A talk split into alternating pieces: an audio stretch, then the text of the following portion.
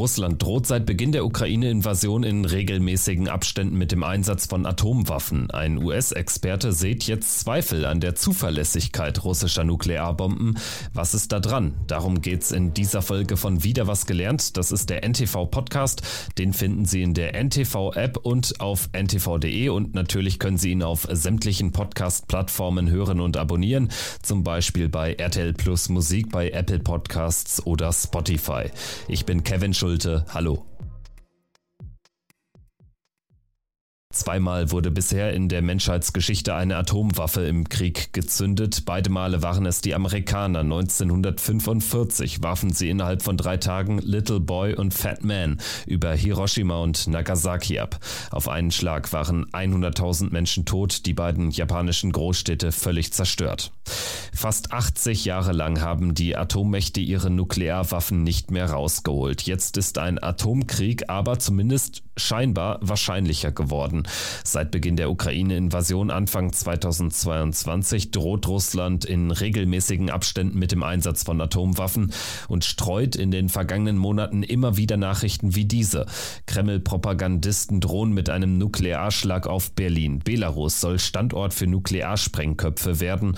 Russland steigt aus dem Atomwaffenabrüstungsabkommen mit den USA aus. Also was soll denn die Message sein, beziehungsweise das politische Erpressungspotenzial?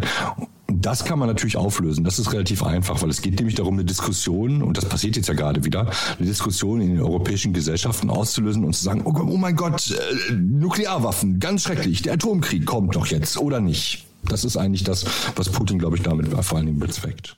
Dass die Kreml-Spitze eines Tages wirklich auf den roten Atomknopf drückt, glaubt Christian Mölling von der Stiftung Wissenschaft und Politik aber nicht.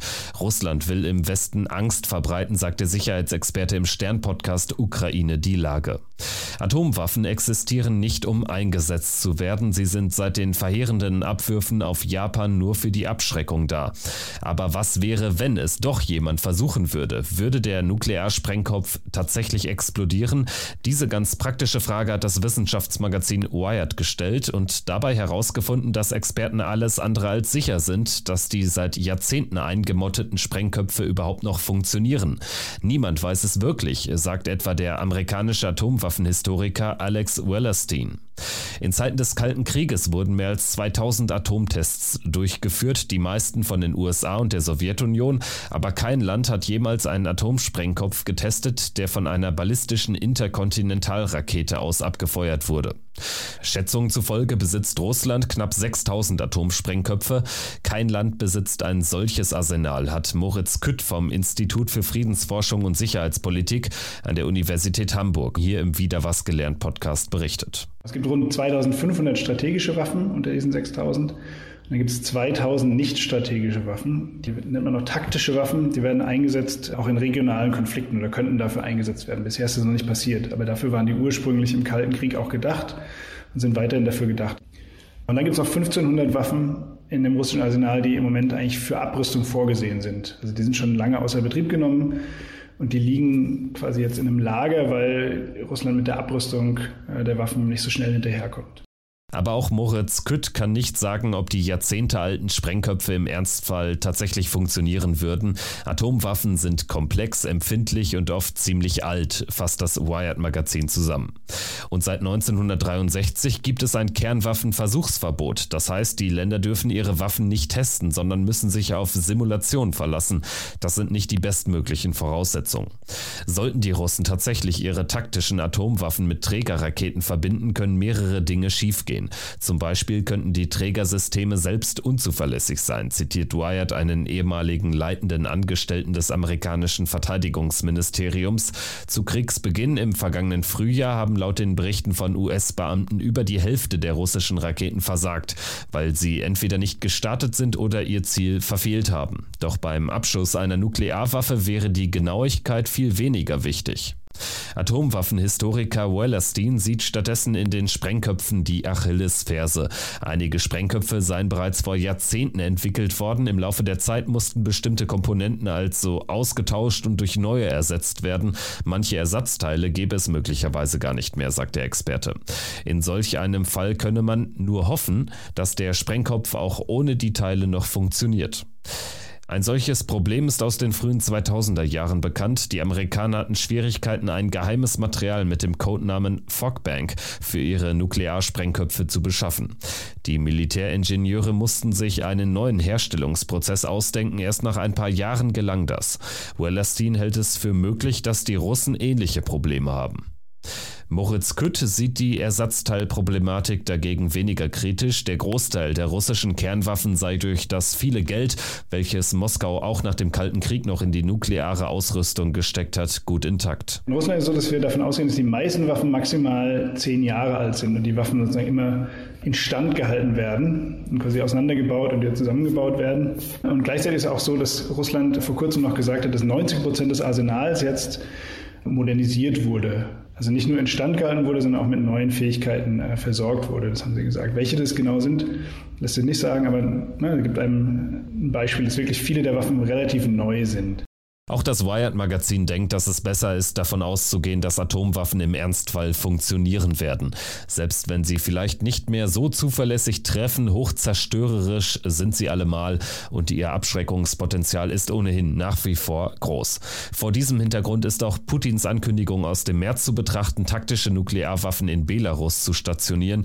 Minsk verfügt bislang über keine Atomwaffen auf dem eigenen Staatsgebiet. Russland zeige mit dem Schritt, wie sehr man das Nachbarland vereinnahmt umarmt und bildlich gesprochen mit beiden Armen umschlungen habe, analysiert Sicherheitsexperte Mölling. Putin verschiebt damit die, die, seine Westgrenze oder die Westgrenze der Wirkung seiner Waffen in Richtung der, der NATO. Das heißt also, er positioniert auf einem Staat, nämlich Belarus, der vorher nicht nur atomwaffenfrei war, sondern darauf auch sehr großen Wert gelegt hat, eine atomwaffenfreie Zone zu sein, hätte ich fast gesagt.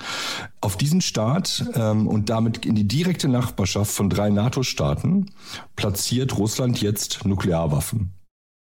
Russland argumentiert, das würden die NATO-Staaten auch machen. Schließlich hätten die Amerikaner mit der Stationierung von Atomwaffen in Europa, zum Beispiel am Luftwaffenstützpunkt Büchel in Rheinland-Pfalz, ihr nukleares Bedrohungspotenzial ebenfalls an die Konfliktlinie zwischen Ost und West herangeschoben.